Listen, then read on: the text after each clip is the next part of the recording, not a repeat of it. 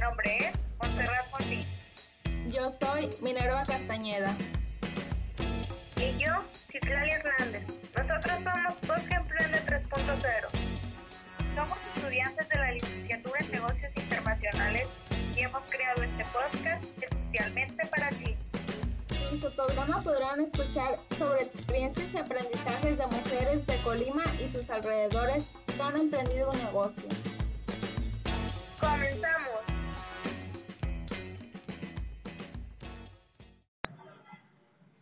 En esta emisión podrán escuchar a la empresaria Mayra Morales.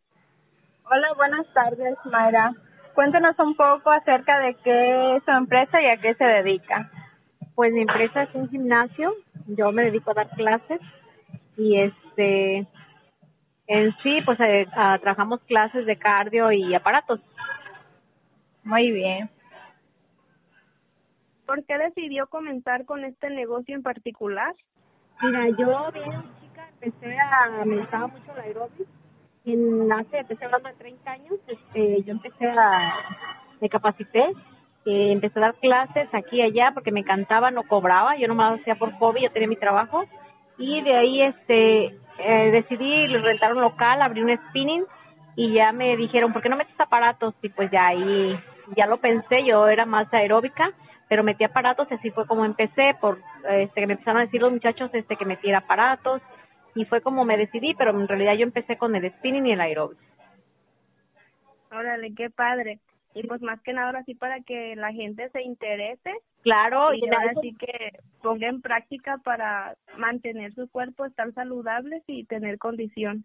Así es, y fue muy difícil porque hace 30 años no había la cultura de ahorita, era muy difícil que los maridos dejaran a las esposas hacer y más difícil era que se abriera un gimnasio y fueran mujeres a hacer aparatos.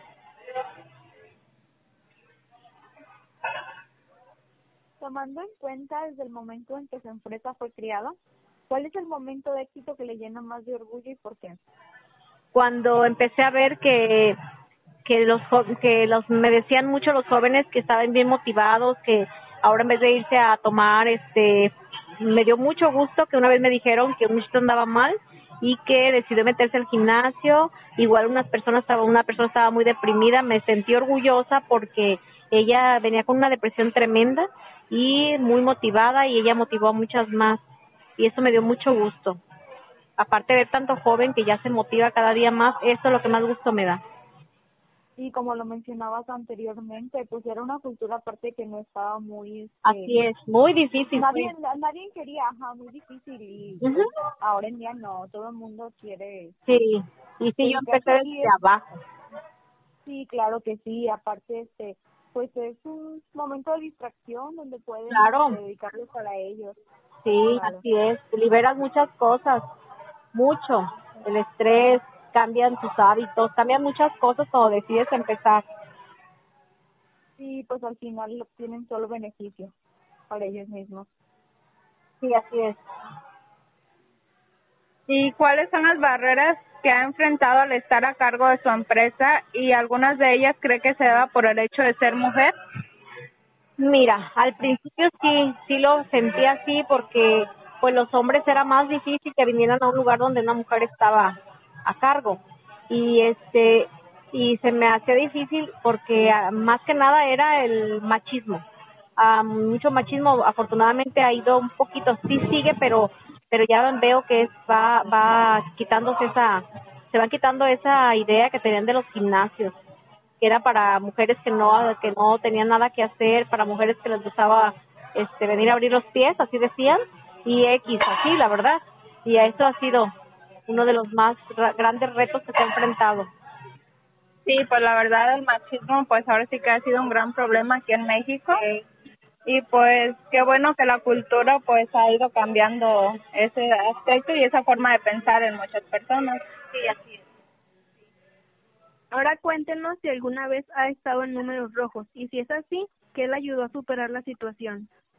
Claro que sí, estaba en números rojos a punto de cerrar porque yo rentaba un local y pues tenía que pagar renta y te digo, eh, en aquellos tiempos, obvio, no, no, la gente no era fácil de que viniera y pues de repente se quedaba completamente solo y pues yo tenía que pagar, tenía que pagar la, la renta y dije, un día estuve y dije, no, ya, Este, pero no, dije no, pero ¿por qué? Porque me voy a dar por vencida. Tengo que salir adelante y aquí estamos ya con 30 años, 31 años dando clases y 17 de apertura del club. Órale, ya, ya es algo de tiempo. Y pues qué bueno, qué bueno que lo superó y pues siempre ser positivos. Así es, siempre hay que ser positivos para todo. Finalmente, ¿le gustaría dar algún mensaje a las mujeres que tienen un negocio, un negocio o desean emprender uno? Claro que sí, que siempre le echen todas las ganas del mundo, va a haber las bajas, altas, pero ahí no hay que dejarse, hay que salir adelante y pues tenemos todos los, nosotros somos milusos y tenemos la capacidad para hacerlo y para salir adelante y para levantar un negocio, claro que sí.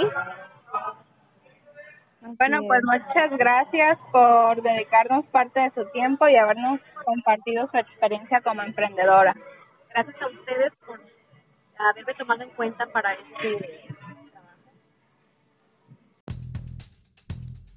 Gracias por llegar hasta el final de este podcast. Recuerden que los podcasts son publicados el primer y tercer miércoles de mes. Y no olviden seguirnos en nuestras redes sociales para más contenido. Nos pueden encontrar como Voz Nos vemos en la siguiente emisión.